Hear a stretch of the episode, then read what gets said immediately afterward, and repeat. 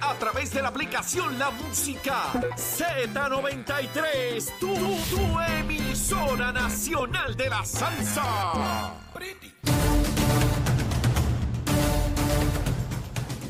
Estamos de regreso, mis amigos, aquí a Nación Z Nacional en la segunda hora, tempranito en la mañana.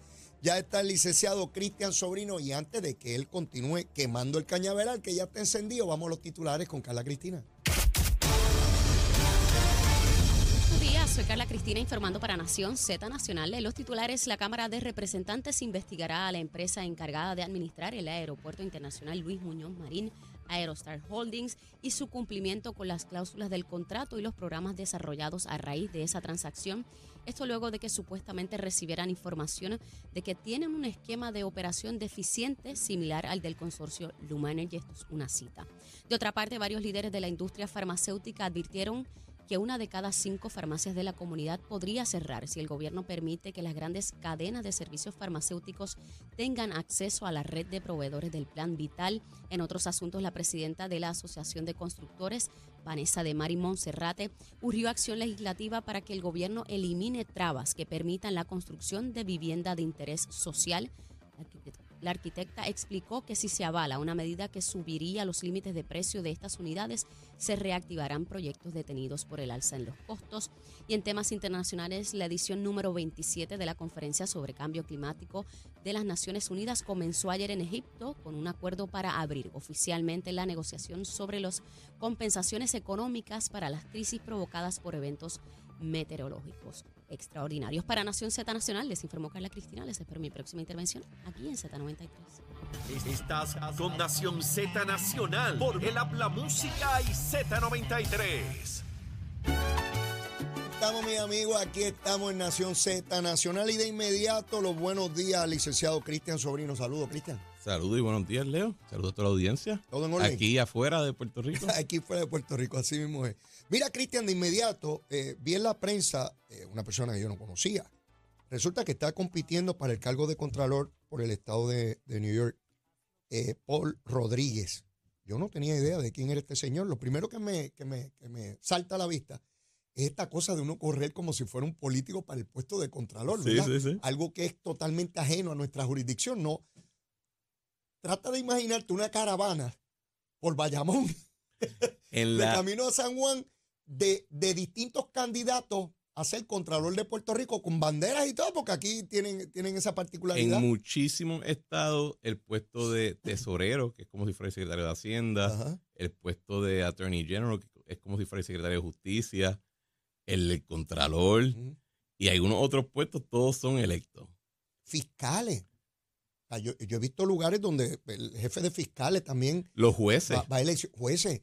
Y uno dice, pero eso se puede adecuar a nuestra realidad, donde la gente está polarizada ideológicamente. Yo me imagino a alguien diciendo, voten por este contralor porque es estadista, voten por este porque es estadolibrista, porque aquí rompería así, creo yo. Yo creo que la, yo creo que esa dinámica no es consona con la nuestra. No, ¿verdad que no? No, pues, pues, nunca ha sido así. O sea, nosotros desde que votamos por el gobernador, el gobernador es un ejecutivo unitario. Nombra a todas las personas que ocupan un cargo. Eh, se consideró en su momento hacerlo de otra manera.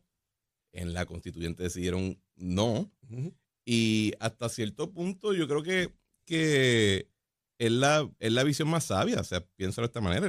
A nivel federal, el presidente no tiene otra parte que está corriendo justo a la parte del vicepresidente. Así es. Eh, y en términos de si tú vas a elegir un gobernador para que sea el primer ejecutivo y que tenga toda la responsabilidad y que tenga toda la y que sea el que tiene que rendirles cuenta al pueblo, pues mm, como que lo, lo minas la capacidad del ejecutivo hacer eso si le estás poniendo al lado figuras importantes que no le responden a él para nada.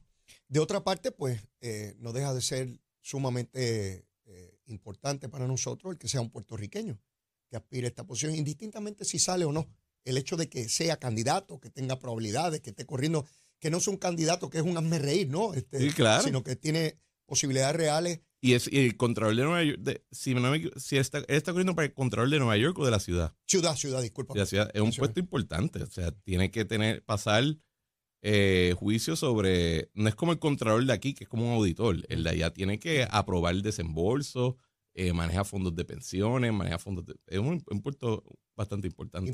y de ahí se migra. Eh, de ordinario estas personas se pasan puestos ya políticos propiamente hablando como alcaldes de la ciudad, eh, representantes o senadores. No, ese, es, de, hecho, ese puesto se ha utilizado en el pasado para brincar a, gobernador de Nueva York o a, o a, legislador, así que es un puesto bastante importante. importante. Así que mañana son las elecciones de medio término eh, y sé que hemos tocado este tema de tiempo en tiempo, pero ya estamos a solo horas de que Estamos al otro lado. Eh, la, bueno, ya están votando. Oh, hace más de dos semanas. Biden votó, qué sé yo. Porque en Estados Unidos las elecciones son de un mes.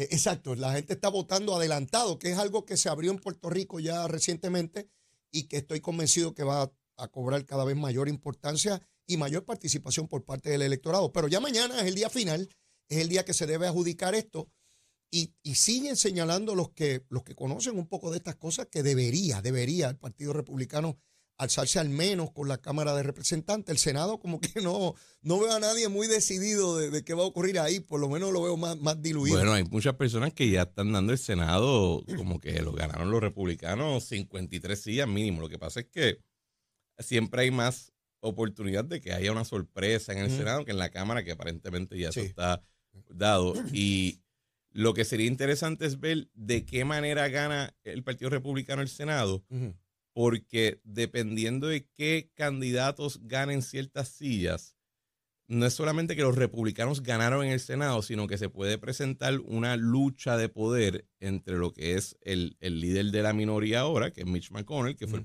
el, el, líder del Senado bajo, bajo Trump, y antes que entrara eh, Joe Biden y Schumer, a que haya una pelea entre él y posiblemente un Rick Scott, que ha estado tratando de ocupar ese espacio. Y esas peleas, pues, lo, interesante de las peleas intramurales es que siempre le abren las puertas a facciones que quizás están olvidadas.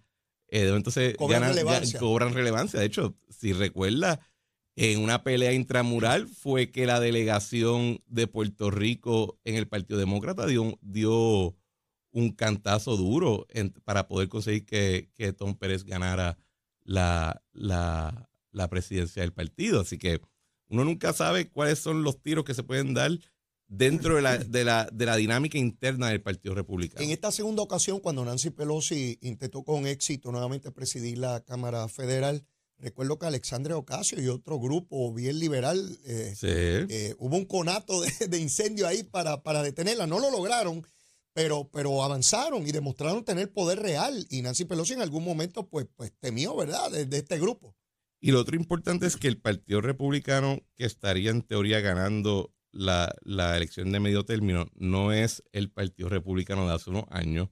Es un partido que ha sido transformado, no solamente por la figura de Trump, sino por la experiencia que ha tenido en los últimos años con, la mayoría demócrata en, en el Congreso y las, las, las actitudes y las ideas que están entreteniendo no son las de pues que si gobierno pequeño y mucha deferencia al mercado y es otra, otra onda y eso es lo que yo no he visto discutido en Puerto Rico. Yo creo que a, a, nuestro a nuestro empobrecimiento, porque si no entendemos las dinámicas de allá, pues mucho menos podemos entender cómo son relevantes a nosotros. Mañana en la noche nosotros debemos tener un panorama ya claro y final de cuál es la composición política de esas cámaras de cara a enero del año entrante y, ver cuáles son nuestras posibilidades, ¿no? Ya mirando la, urgencia que tenemos de recursos, eh, avanzar el asunto del estatus. Eh, se plantea que quizás en noviembre, en diciembre, perdón, se baje el proyecto de estatus de Puerto Rico en la Cámara. Yo, yo no sé si eso va a ocurrir. Eh, cada vez lo pongo más en duda.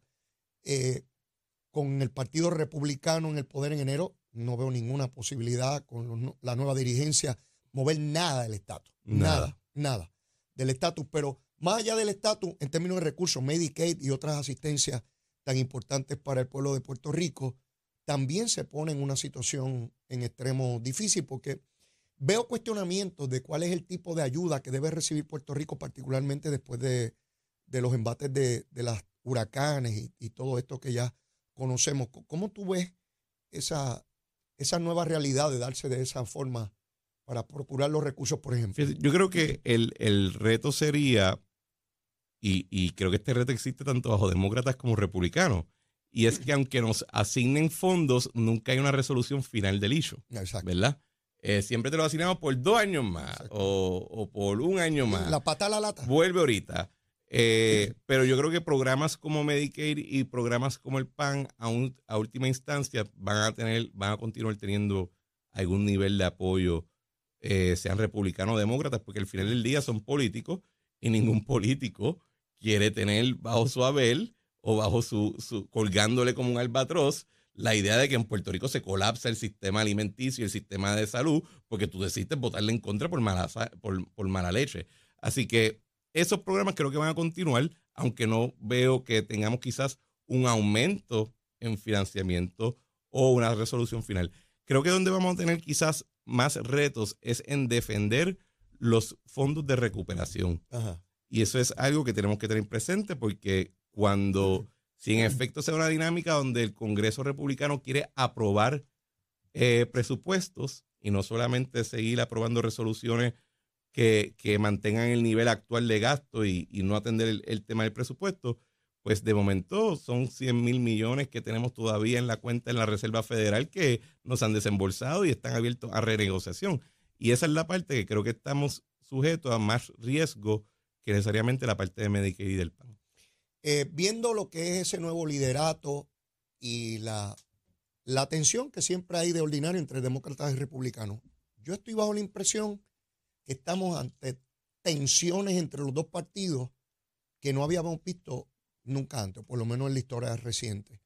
Veo este deseo de iniciar investigaciones para hacerse pedazos, eh, como pocas veces había visto antes. Yo no sé si tú coincides conmigo, pero esta comisión para investigar lo del 6 de enero y tratar de llevar a Donald Trump, que finalmente no, no ocurrió y, y parecía que lo iban a citar, eh, que, que yo creo que lo que ha hecho es darle más, mayor popularidad y arraigo Bueno, dentro de la una- republicana. salió- salieron varias encuestas que decían que después de las vistas del 6 de enero, eh, la, la, el nivel de aprobación de Trump aumentó después de las vistas, Sí. que supone que eran para hacerlo ver como, como un golpista. Y eh, es interesante porque yo he visto ese tipo de fenómenos también en Puerto Rico con relación a vistas legislativas. Sí.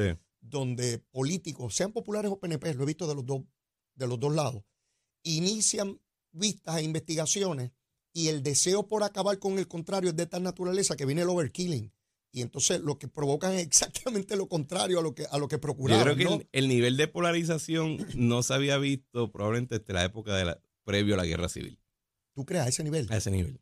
Porque yo lo que veo de los republicanos es que una vez, si obtienen la mayoría en esa Cámara, la cantidad de investigaciones que ya están amenazando con abrir Bueno, y- investigaciones y- al hijo de no, Biden. no, y a- a hacer residenciamiento contra que si el secretario de Justicia, que si el secretario de Vivienda, o sea, a todo el mundo. O sea, eh, eh, pero no es lo mismo llamar al diablo que verlo venir. Vamos a ver si de momento cuando ganan y se sientan en las sillitas, eh, mantienen el mismo veneno y el mismo fuego que tienen por ahora. Pero sí, la- el nivel de polarización es grande y creo que refleja que el consenso económico que existía antes se rompió. Ah, explícame Bueno, porque eso. antes, por lo menos de la época que yo era chiquito, Mm. y ¿Ves cómo hace siempre referencia a esa etapa claro, tan eh, importante? y creo que cuando tú eras chiquito también, o sea, había un consenso Ajá, mayormente neoliberal eh, que entra con Reagan y que continúa hasta probablemente a finales de Barack Obama, donde podemos debatir sobre, eh, era debatir sobre los detalles, pero en general estamos de acuerdo en cómo se debe ver la, la, la pintura, cuál debe ser el orden económico, el orden legal, el orden cultural de las cosas.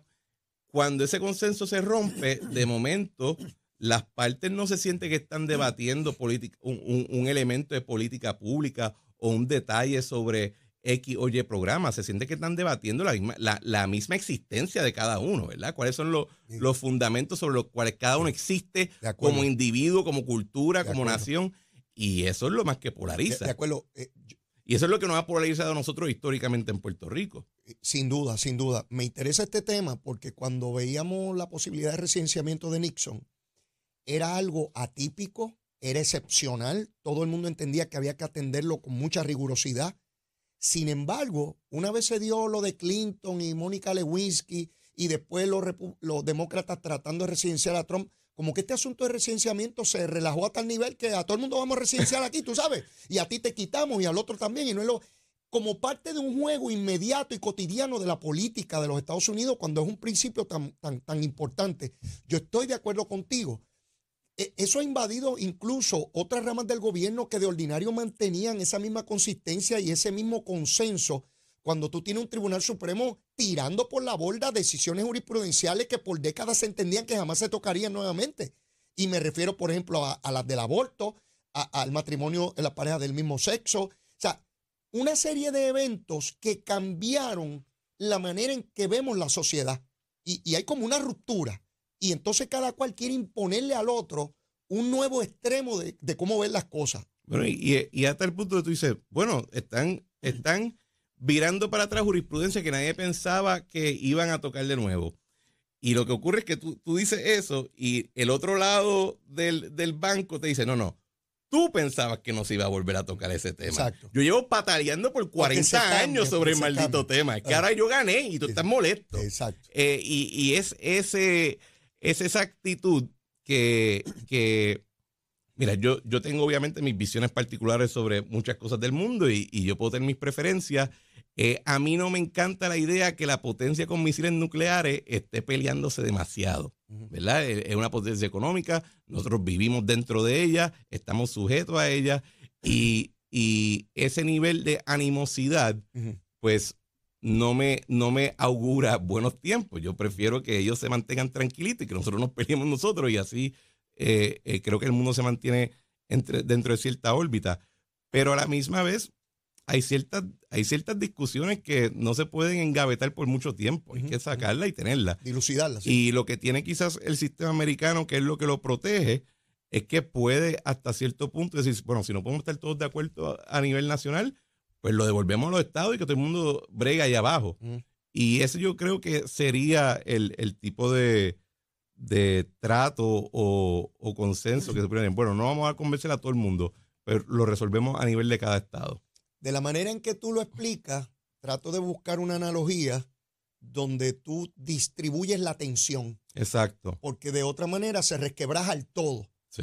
Y entonces, para no resquebrajar el todo y que volvamos a decir, pues mira, vamos a cambiar esta federación por una confederación, o vamos a cambiar el modelo constitucional porque tú no me vas a imponer a mí ni yo te voy a imponer a ti. Pues entonces, para evitar esa tensión Lo gigantesca, tiras hacia abajo. entonces la, la dispersas. Exacto. Y al dispersarla, pues, pues disminuye el grado de, de cuestionamiento eso en lo es- grande. Eso es como una, una válvula de escape Exacto. para la presión que se pueda cocinar. El, el, el, el hecho es que las redes sociales y el mundo mediático 24/7 de noticias, Ajá.